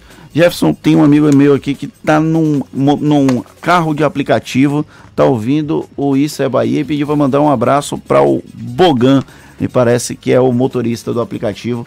Tá aí um abraço para o George Araújo e para o Bogan que estão acompanhando o Isso é Bahia no carro. Maravilha, muito obrigado pela companhia. Agora, 8 e 18 a gente começa o nosso giro pelo interior do estado e vamos a Jequié, Cidade do Sol, no sudoeste baiano. Márcio Lima fala diretamente da 93 FM. Bom dia, Márcio. Bom dia, Jefferson Beltrão. Bom dia, Fernando Duarte. Bom dia a todos os ouvintes do Isso é Bahia. O diretor regional da Via Bahia, Alberto Bruno, e o gerente de comunicação e relacionamento da Via Bahia, Carlos Bonini Filho, participaram de reunião aqui no município de Jequié com o prefeito Sérgio da Gameleira e o deputado estadual Euclides Fernandes. Durante o encontro, foram apresentados pela Via Bahia as intervenções que serão feitas na BR-116, trecho urbano, passando pelo bairro Cidade Nova, em atendimento às solicitações do Executivo Municipal e do Parlamentar. Durante o encontro, ficou decidido que em 30 ou 60 dias eh, serão contemplados, além da modernização da iluminação, a troca de portes de iluminação e iluminação com lâmpadas de LED, recuperação das vias laterais e também da pavimentação da rotatória do anel viário. Já está pronto sobre a BR-116, no bairro quilômetro 4, uma passarela para garantir segurança para os pedestres daquele bairro. A Prefeitura de Jequié entregou aos moradores da Urbis 4, bairro Espírito Santo, como parte do, da comemoração pelos 122 anos de emancipação política da cidade de Jequié, uma moderna praça com arborização, paisagística, iluminação com lâmpadas de LED, permitindo que as pessoas possam utilizá-la também à noite com muito conforto e segurança. A praça conta com academia ao ar livre, parque infantil e três quiosques fixos, além de sanitários com acessibilidade. A praça recebe o nome de Praça Valdex Santos, que é a homenagem ao servidor do município que se dedicou ao trabalho de proteção a crianças e adolescentes. São boas notícias para começar a semana, trazendo notícias pontuais aqui do município de Jequié ao vivo, Márcio Lima, da 93 FM, para o programa Isso é Bahia. Uma ótima semana a todos. Muito obrigado, Márcio. 8 e 21 Um abraço também para Laércio Fagundes, ele que nos acompanha pelo canal da Tarde FM no YouTube. Bom dia, Jefferson. Bom dia, Fernando. Adoro o programa de vocês. Todos os dias acordo cedinho para ouvi-los. Parabéns. Muito obrigado mais uma vez, Laércio. Agora, 8 e 21 e olha só, uma notícia que é destaque na imprensa nacional. Nesse começo de manhã, o ator e diretor Jorge Fernando morreu na madrugada de hoje aos 64 anos no Rio de Janeiro. Ele foi internado na tarde de ontem no Hospital Copa Star, em Copacabana, após um mal-estar. Sofreu uma parada cardíaca e acabou não resistindo. Jorginho Fernando, como era conhecido por amigos e colegas, ficou famoso pela sua atuação na Rede Globo, onde dirigiu 35 novelas. Seu último trabalho foi neste ano, na novela Verão 90, na faixa das sete da noite. Em outubro de 2016, Jorge Fernando passou 18 dias internado, vítima de pancreatite. Poucas semanas depois, ele sofreu um AVC, acidente vascular cerebral. Voltando Aí, portanto, agora um pouco para as manchas de óleo, Jefferson. As novas manchas atingiram neste final de semana a praia de Porto de Sauípe, no município de Entre Rios. A informação foi confirmada pela SUDEC, Superintendência de Proteção e Defesa Civil da Bahia, e pelo INEMA. De acordo com a SUDEC, equipes do Corpo de Bombeiros foram deslocadas ontem à praia e o IBAMA também acionou equipes da Petrobras. É, esse desastre ambiental no litoral da região Nordeste motivou um protesto de um grupo de manifestantes na tarde de sábado no Farol da Barra, em Salvador. Com cartazes, eles gritaram palavras de ordem como o Brasil está manchado de óleo e chamaram de crime ambiental o que está acontecendo com as praias do litoral baiano. Mais de 300 toneladas de óleo já foram retiradas de pelo menos 60 praias na Bahia. E o relator especial das Nações Unidas, Bascut Tunkat, quer examinar o impacto do vazamento de petróleo nas praias do Nordeste e a resposta das autoridades diante do acidente ou crime, né? Ele já estava com visita ao Brasil agendada para dezembro, com o objetivo de observar a situação das populações que foram impactadas por rompimentos de barragens ou pela contaminação de rios. Agora, também vai fazer parte da agenda crise ambiental que atingiu todos os nove estados brasileiros do Nordeste. Até o momento, as cidades em que ele deve visitar ainda não foram divulgadas. Aqui em Salvador, pelo menos, Fernando, não há registro de novas manchas de óleo desde o dia 18, isso pelo menos de acordo com a Limpurbe. Até agora, 108 toneladas do material foram retiradas das praias pelas equipes da Limpurbe, que não registra a chegada de novas manchas desde o dia 18 nas praias da capital baiana. Além da Limpurbe, grupos de voluntários têm se mobilizado na tentativa de retirar resquícios do óleo nas pedras e também na areia. A gente vai mais um mergulho, faz mais um mergulho pelo interior do estado. Vamos a Paulo Afonso, norte da Bahia. Zuca, da Cultura FM, é quem fala conosco agora. Bom dia, Zuca. Bom dia, bom dia, meu querido Jefferson, bom dia, Fernando. Pode mergulhar tranquilo aqui na capital da energia elétrica, no nosso Rio São Francisco, viu? Fique à vontade, estejam convidados para visitar é, o nosso município. Paulo Afonso vivenciando hoje é, um dia com feriado do servidor público, repartições públicas e, é, enfim, né, municipais, estaduais, fechadas, mas a cidade tem a sua economia pulsando com o funcionamento normal do comércio. A informação que a gente traz para o Isso é Bahia nesta segunda-feira, presos de Paulo Afonso começam a receber tornozeleiras eletrônicas 37 foram entregues no fórum. A comarca de Paulo Afonso destacou em solenidade a instalação do sistema de monitoração eletrônica de pessoas. O evento aconteceu no Fórum Adalto Pereira, no fim de semana, situado no centro da cidade. A ação é uma forma de fiscalização ou vigilância de presos que geralmente ocorre por meio de tornozeleiras ou pulseiras eletrônicas que permitem que as autoridades responsáveis fiscalizem o cumprimento da pena à distância. O evento reuniu diversas autoridades, entre elas o prefeito Luiz de Deus e o secretário estadual de Administração Penitenciária, Nestor Duarte. A norma da monitoração eletrônica estabelece que o procedimento pode ser autorizado para o caso de saída temporária de presos que cumprem pena no regime semiaberto, para outros que estão em regime domiciliar e também determina os cuidados que devem ser que devem, perdão, ter com os equipamentos, bem como os deveres a serem cumpridos. Caso o preso viole os deveres estabelecidos para o uso das tornozeleiras, poderá ser punido com a regressão de regime, revogação das autorizações de saídas temporárias ou da prisão domiciliar e advertência. Lembrando que o presídio de Paulo Afonso é um presídio regional de muita importância, não só nessa décima região, mas em todo o estado da Bahia. Antônio Carlos Zuca, da Rádio Cultura de Paulo Afonso, para o Isso é Bahia. Maravilha, Zuca. Agora, 8h27, bom dia. Isso é Bahia. Economia. A Tarde FM. Bom dia, Jefferson. Bom dia, Fernando. Bom dia, ouvintes da Rádio da Tarde FM. Na semana passada, o Ibovespa encerrou com alta de 2,52% em 107.400 pontos, depois de atingir a máxima histórica na quarta-feira, numa pontuação de 107.600 pontos. Tudo isso aconteceu graças ao otimismo do mercado após a aprovação da reforma da Previdência. O grande destaque da semana foi exatamente essa aprovação no segundo turno da votação do Senado, com economia esperada de 800 bilhões de reais para os próximos 10 anos. Entretanto, vale ressaltar que esse foi apenas o primeiro passo e resta muito a ser feito. O foco agora está voltado para as reformas pós-previdência, como a reforma tributária e o Pacto Federativo, assim como a agenda econômica de Paulo Guedes para 2020. Além disso, no cenário doméstico, deve, deveremos ter ao longo dessa semana temporada de resultados.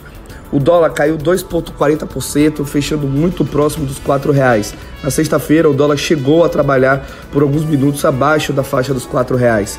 O destaque de alta da semana ficou com as ações de bancos, principalmente Itaú, que subiu 8%, Santander, que subiu 8%, e o BTG Pactual, que subiu 12%. Destaque de queda para a Localiza, que apresentou um balanço pior que esperado, caiu 8,50%, e a Croton, que caiu 7,35%. Para essa semana no Brasil, o principal destaque da agenda econômica será a decisão de política monetária, que, no nosso ver, deve reduzir a taxa Selic para uma nova mínima histórica. Nós apostamos em 5%. Além disso, serão divulgadas a taxa de desemprego e produção industrial, que devem reforçar a mensagem de que a economia brasileira segue ritmo gradual de crescimento.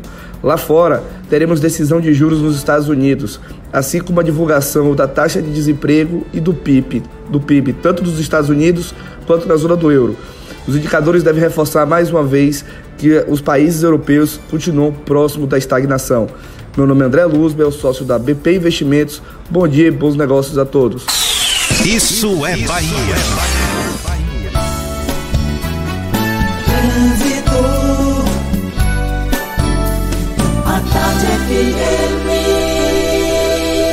Oferecimento: Monobloco, o pneu mais barato da Bahia. 0800 111 7080. Link dedicado e radiocomunicação é com a Softcomp. Chance única Bahia VIP Veículos. O carro ideal com parcelas ideais para você.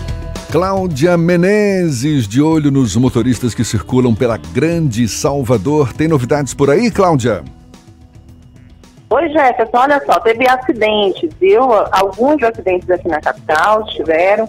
Foi um na marginal da Avenida Paralela, sentido rodoviária, próximo ao acesso a Luiz Eduardo Magalhães. Tem reflexos no trânsito, lentidão no final da Avenida Paralela, a partir do Imbuí. Por isso, vale um desvio no Imbuí para sair na praia da Boca do Rio e depois cortar no chefe para chegar na região do Iguatemi. Outro acidente foi com dois carros na orla depois da saída da Orlando Gomes, sentido Pituba. Tem intensidade e óleo na pista no local do acidente. Vale o alerta, mas como tem lentidão lá no final da paralela, não está valendo você fazer um desvio. O outro acidente, olha o terceiro, né? Na estrada do Curralinho, que liga a paralela à Boca do Rio e também liga a região do Xie, tá? Serve como um alerta e vale um desvio para a Avenida Professor Manuel Ribeiro. Com a Unimed, você tem soluções em saúde que combinam com o seu negócio. Ligue 0800 268 0800. Unimed, cuidar de você, esse é o plano. Jefferson, contigo. Obrigado, Cláudia. A Tarde FM de carona com quem ouve e gosta. Olhe, o Hospital Dom Pedro de Alcântara, em Feira de Santana, mantido pela Santa Casa de Misericórdia, vai realizar transplante de coração. A gente dá os detalhes já já. Agora, 8 e meia. Bom dia para você. Você está ouvindo Isso é Bahia. O Volvo XC60 une a elegância e a potência que você precisa, tanto nas aventuras quanto nas suas jornadas diárias. Um SUV único com design escandinavo e tecnologia surpreendente. Você também vai se surpreender com as condições únicas que a GNC Suécia preparou em outubro. Volvo XC60 em até 24 vezes taxa zero ou a supervalorização do seu seminovo. Agende seu test drive e conheça o Volvo XC60.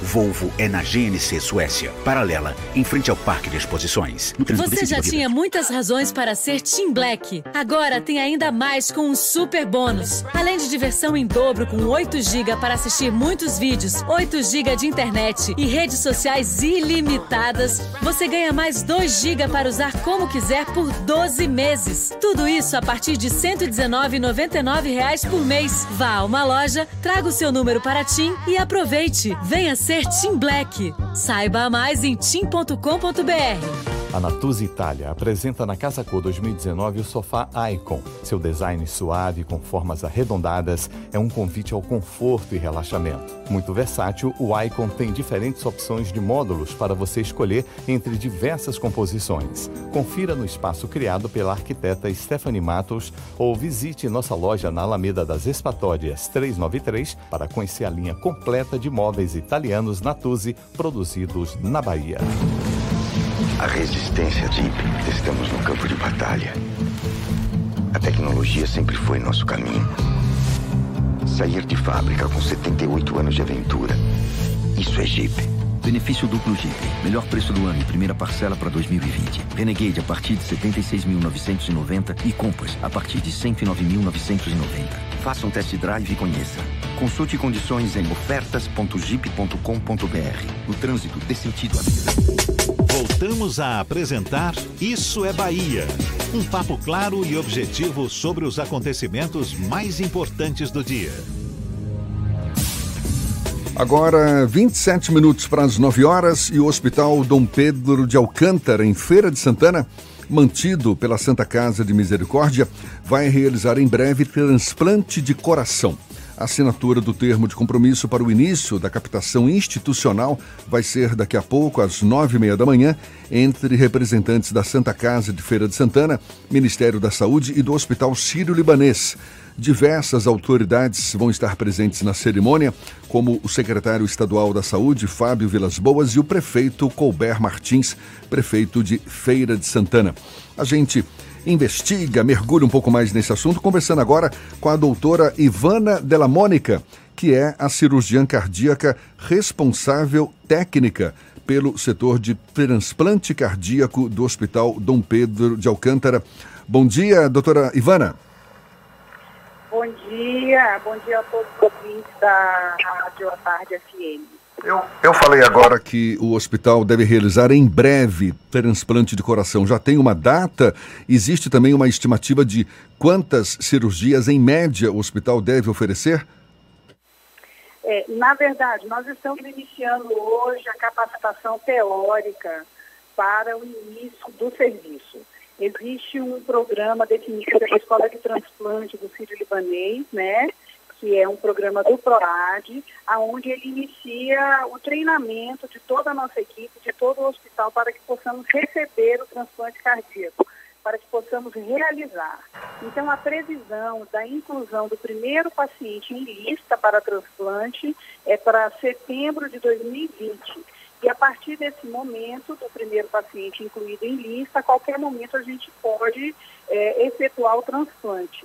Então, assim, com uma previsão, ah, em dezembro de 2020, a gente deve executar o primeiro transplante cardíaco aqui no, no hospital, Dom Pedro. Então, é, é um procedimento que vai demorar mais de um ano ainda para ser colocado em prática. É, exatamente. São muitos detalhes, né? Assim, a, a, instituição ela já está capacitada, ela já está aprovada do ponto de vista técnico, já existe um serviço de cirurgia cardíaca há mais de oito anos funcionando, maduro, com bons resultados. Toda a equipe tem titulação para poder fazer, executar o transplante. Mas a, o ato especificamente, a equipe vai ser capacitada, ou seja, vai ser treinada. Não é mais como era 20, 30 anos atrás, que que fazer um transplante, associava-se à técnica e iniciava o serviço. Não, hoje existe um protocolo extremamente rigoroso para controle de qualidade e assistência. Por isso, todas, a maioria das equipes do Brasil foram foi capacitada para isso. Doutora Ivana Della Mônica, o Fernando Duarte conosco aqui no estúdio tem também uma pergunta para a senhora. Doutora Ivana, nesse processo para realizar uma cirurgia cardíaca uma cirurgia de transplante de órgãos, é necessário que a população também se conscientize sobre a importância da doação.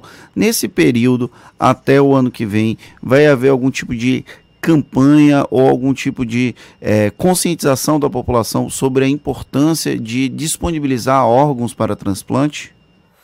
Isso, existe uma campanha muito grande da Associação Brasileira de Transplante de Órgãos, né? É, a nível nacional, principalmente com o mês de setembro, aonde nós tentamos conscientizar, mostrar à população brasileira que para que possamos tratar mais pacientes, tirar mais pacientes da fila, é preciso haver doação. É necessário que todos nós nos conscientizemos que haja uma desmistificação da doação de órgãos com relação a, a, a, aos pacientes, aos familiares, né? Porque o grande problema é o que é o que é a mistificação da morte cerebral. Então existe uma campanha muito grande para dizer como é feito o diagnóstico e por que pode doar. A gente tem um dado aqui da Associação Brasileira de Transplantes de Órgãos, que fala que o Brasil atende apenas a pouco mais de 20% da demanda para transplantes de coração. Ou seja, é falta de órgão disponível, falta de conscientização das pessoas para a importância do, da doação de órgãos. Como é que a senhora avalia essa, essa, esse não atendimento satisfatório por conta de, enfim, como é que a senhora avalia o fato de o Brasil só atender pouco mais de 20% da demanda para transplantes de coração? o maior problema hoje da gente ainda é a doação, ainda é o desconhecimento dos familiares da vontade do seu paciente, do seu familiar em ser doador ou não, e também do preconceito que é em relação à doação dos órgãos do familiar que está ali já em morte cerebral. O maior problema. Os médicos estão capacitados ou também faltam médicos, na opinião da senhora? Os médicos brasileiros estão extremamente bem capacitados. Existem hoje duas grandes escolas que oferecem residência para transplante no Brasil, muito bem conceituadas, que é o INCOR e a Escola Paulista de Medicina, o Dante Pazanelli também, é, e agora com os programas da capacitação do PROAD, com a capacitação das equipes né, que são, que se colocam como transplantadoras todo mundo muito empenhado, todo mundo muito comprometido para fazer o transplante, o que é transplante cardíaco e qualquer outro que seja. Porém, a gente ainda precisa do doador de órgãos, precisa da doação dos familiares para que isso aconteça. Doutora, qual a importância desse tipo de procedimento chegar ao interior da Bahia? Porque a gente tem uma concentração desses tipos de procedimentos nos grandes centros urbanos. Feira de Santana é um grande centro urbano, mas é no interior do estado. Qual a importância que a senhora acredita que esse tipo de procedimento atinja outras áreas dos estados, como a Bahia, um estado tão grande e que pode é, beneficiar milhares de, pelo menos algumas dezenas de pessoas devem ser beneficiadas agora com essa iniciativa do hospital? É muito importante a gente descentralizar a saúde, né? Já o próprio sistema único de saúde ele é descentralizado. Então, quando há um aglomeramento, uma, uma acumulação é, de demanda a nível de uma determinada cidade, principalmente como Salvador, a gente sabe que o sistema pode entrar em colapso. Né? Lembrar também que é, as cidades, os municípios são responsáveis pelos seus é, contribuintes, pelos, pelas, pelos seus moradores. Então, Feira de Santana hoje está contribuindo está se colocando à disposição para atender a demanda da macro-região, que são mais de 77 municípios. Tá? Isso vai ajudar muito, vai contribuir muito. E a gente espera que com o início do serviço de feira, os outros centros plantadores já habilitados do Estado também iniciem, que o Anameri retorne às suas atividades, né? que o hospital em Vitória da Conquista, que também já está habilitado, inicie suas atividades, a equipe estará aqui conosco, inclusive, na pessoa do Dr. Sidney Nardelli, que está chegando com toda a sua equipe. Então, a gente quer muito que isso aconteça, para poder beneficiar o quanto, a maior, a maior parte de pessoas, de pacientes possíveis. Doutora, a senhora tem ideia do tamanho da fila de pacientes à espera de um coração, seja em Feira de Santana, seja no estado da Bahia? Em Feira de Santana, nós não temos nenhum paciente em fila ainda, porque nosso ambulatório vai iniciar. O que nós temos hoje é uma grande, é a maioria dos pacientes da Bahia em fila de outros estados, ou seja, na fila nacional, tá? Porque como o serviço do Ananelli não está funcionando, para poder incluir, não está, é, nesse momento está suspenso, para incluir pacientes, esses pacientes estão sendo incluídos em outros estados, principalmente em, no Ceará e em Pernambuco. Mas nós temos mais de 150 pacientes na fila aguardando um transplante de coração. Isso é um número mais, é, é, mais geral, não é especificamente da Bahia.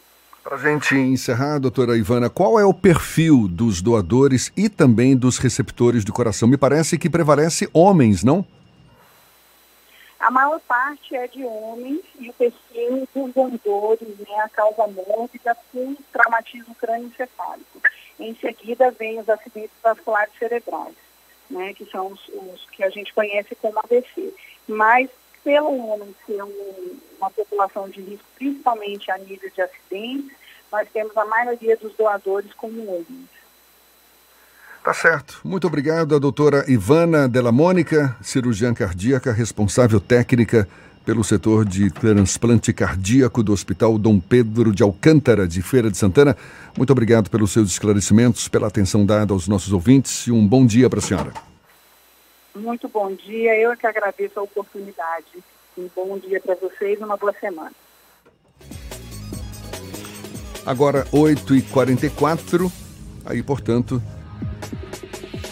essa informação que certamente vai movimentar o setor médico, o Hospital Dom Pedro de Alcântara, em Feira de Santana, que é mantido pela Santa Casa de Misericórdia, vai realizar a partir do ano que vem, em dezembro de 2020, transplantes de coração. O Goto Chaves mandou uma demanda aqui pra gente pelo WhatsApp, ele pediu pra gente comentar sobre uma nota que saiu na coluna do Levi Vasconcelos no Jornal à Tarde no final de semana, que Salvador vai ser palco dias 11 e 12 próximo de um evento que pode mudar a história de muitos prédios dos muitos dos prédios históricos da Bahia em Salvador e também no interior do estado.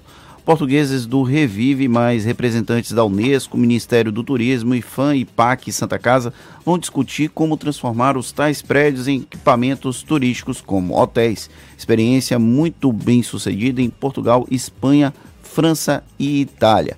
A ideia é capitaneada pelos secretários João Leão, do Desenvolvimento Econômico, e Fausto Franco, do Turismo, gerou reações quando Rui Costa cogitou transformar o Palácio Rio Branco em hotel mas em Salvador mesmo, a experiência do Solar Amado Bahia, na Ribeira, que virou uma sorveteria com todos os requintes da preservação, colou.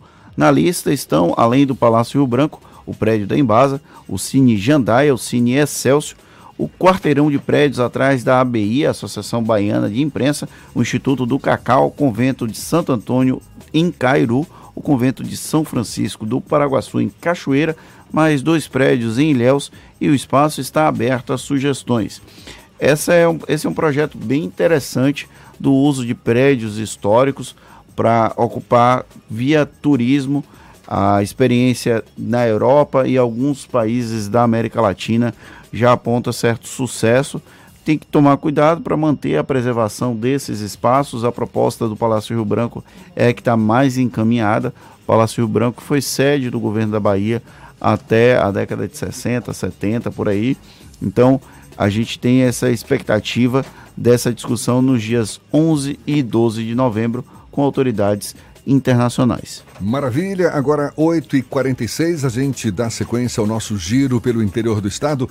Vamos a Itororó, terra da carne de sol. Maurício Santos, da Itapuí FM. Bom dia, Maurício.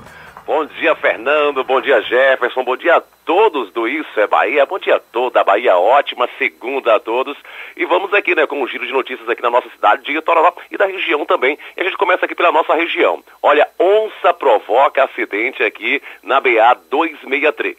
Pois é, um funcionário público municipal, Maurício Silva, se envolveu em um acidente inusitado na tarde aí da última quarta-feira, ou melhor, quinta-feira, perdão, enquanto conduzia aí o seu carro pela rodovia BA 263, no trecho aí que liga os municípios de Itapetinga e Itambé, no médio sudoeste baiano. Ele atropelou aí e matou um filhote de onça, próximo à estrada que dá acesso aí ao distrito de Campinarana. Olha, abre aspas, ele diz o seguinte: na curva, ela pulou na minha frente. Tentei segurar o carro, mas não teve jeito. Acabei atropelando aí o animal. Fecha aspas aí, disse Maurício. O funcionário público, que viajava sozinho no momento do acidente, não se feriu, apenas danos materiais no veículo. Já o animal morreu na hora. O médico veterinário Alexandre analisou aí as imagens do animal. Segundo ele, trata-se de uma onça parda, também conhecida como sussuarana ou leão baio, dependendo aí da região. O felino tinha entre 3 e 4 meses de vida. A presença dessa espécie de mamífero carnívoro tem sido frequente em algumas fazendas aqui da região do Médio Sudoeste, segundo o relato aí de trabalhadores rurais. Portanto, aí foi aquele nosso giro de notícias aqui na nossa região. Jefferson, Fernando, agora é com vocês. Ótima segunda! Maravilha, muito obrigado Maurício. A gente está aqui no aguardo dessa carne de sol, viu? Não é carne de onça, não. Carne de sol, por favor. Fica tá... só na promessa, é que nem o café de Rodrigo Tardio. A gente só ouve falar, parece caviar. Não, o fim do ano está chegando, tenho certeza que a gente vai ser surpreendido em breve. Valeu, Maurício, muito obrigado mais uma vez. Agora, 8h48, uma notícia que é destaque na edição de hoje do Jornal à Tarde, o principal destaque. Vira e mexe a gente toca nesse assunto, Fernando, que é o roubo de cabos fios de sistemas de iluminação pública. Olha só, pelo menos 340 mil reais foram gastos pela Prefeitura de Salvador de janeiro a setembro deste ano na reposição de cabos e fios furtados dos sistemas de iluminação pública e de semáforos, o que representa um gasto mensal de aproximadamente 37 mil reais. Órgãos municipais como Secretaria de Ordem Pública e Trans Salvador não incluem no levantamento o custo com o deslocamento emergencial de equipes para restabelecer os serviços prejudicados. Um absurdo, né? Infelizmente, a população é vítima da própria população, né? Porque são cabos, fios roubados com a frequência. Aqui, inclusive, na região da Tancredo Neves, acontece com frequência nas passarelas à noite, quando a gente precisa passar pelas passarelas, volta e meia elas estão no escuro. E aí, quando a gente questiona a secretaria responsável pela parte de iluminação pública aqui da capital baiana, a CEMOP, a gente descobre que na verdade os fios foram furtados e aí, infelizmente, não tem como ter energia. Esses crimes geralmente acontecem durante a noite e, segundo os registros, as áreas com mais ocorrências são a Avenida Paralela, Ligação Iguatemi Paralela e a Orla Oceânica, principalmente na região da Boca do Rio e Praia dos Artistas. Agora, 8h50, a gente dá mais um pulo ao interior do estado. Vamos a Luiz Eduardo Magalhães, J. Alves, da Cidade FM. Bom dia, Jota. Bom dia, Jefferson, Fernando, equipe e ouvintes do Isso é Bahia. A partir de agora, destacaremos as principais notícias do Oeste Baiano, diretamente de Luiz Eduardo Magalhães, a capital do agronegócio. A Secretaria de Meio Ambiente e Economia Solidária de Luiz Eduardo Magalhães realizou um mutirão para o plantio de árvores. Na manhã de sexta-feira, a Secretaria de Meio Ambiente e Economia Solidária iniciou uma série de mutirões para o plantio de árvores que serão realizados em Luiz Eduardo Magalhães. A atividade inicial foi realizada no canteiro da Avenida Barreiras com alunos do quarto ano da Escola Municipal Ivo Erig. As árvores têm participação decisiva na melhoria da qualidade de vida dos moradores, ajudam a amenizar os efeitos das altas temperaturas e deixam a cidade cada vez mais bonita. O prefeito Osiel Oliveira, que também participou da ação, destacou a importância da preservação ambiental. O chefe do Executivo Municipal lembrou que, independentemente de ações como as da última sexta, o Viveiro Municipal disponibiliza mudas gratuitas para os interessados em plantar uma espécie e ajudar no processo de arborização da cidade. Falando agora de trânsito, muitos acidentes aconteceram no final de semana na região oeste da Bahia. Entre os mais graves estão ocorridos na BR-242, entre Luiz Eduardo e Barreiras, na manhã de domingo, por volta das 5h30. Um veículo Honda Civic colidiu contra uma carreta, deixando o condutor gravemente ferido. Segundo informações, o condutor do Honda Civic voltava de uma festa em Barreiras. Logo após o acidente, muitas pessoas que estavam na mesma festa e também voltavam para Luiz Eduardo pararam seus veículos para prestarem os primeiros socorros ao condutor e controlar o trânsito no local até a chegada do SAMU e da Polícia Rodoviária Federal. A grande quantidade de acidentes reforça a necessidade de mais atenção e cuidado no trânsito. E por aqui encerro minha participação, desejando a todos uma ótima segunda-feira, uma excelente semana. Até mais. Maravilha, Jota, muito obrigado. Agora 8h52 e a gente também dá um pouso, faz uma chegada no Portal à Tarde. Redação do Portal à Tarde com Jaqueline Suzarte. Novidades para gente, Jaque? Sim, muitas novidades, Jefferson e Fernando. Eu volto direto agora da redação aqui do Portal à Tarde para todos os ouvintes da Bahia. Termina na próxima quinta-feira, 31, o prazo para revisão biométrica para eleitores de mais de 39 cidades da Bahia. A ausência do cadastramento junto ao Tribunal Regional Eleitoral poderá ocasionar o cancelamento de títulos eleitorais. Os nomes dos municípios estão disponíveis no site Biomaps.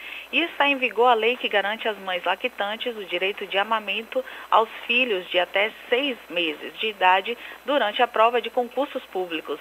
A amamentação é permitida por até 30 minutos por filho em intervalos de duas horas.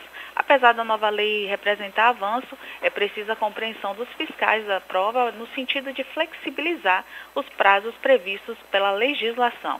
Essas e outras notícias você encontra no portal atardeatarde.com.br. Ótima semana para vocês, eu volto amanhã. É com vocês.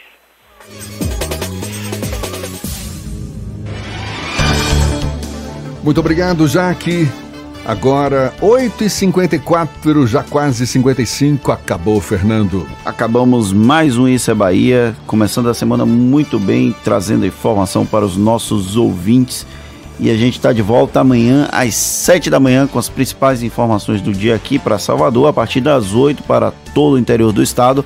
Lembrando que vocês podem interagir com a gente pelo WhatsApp, pelo YouTube.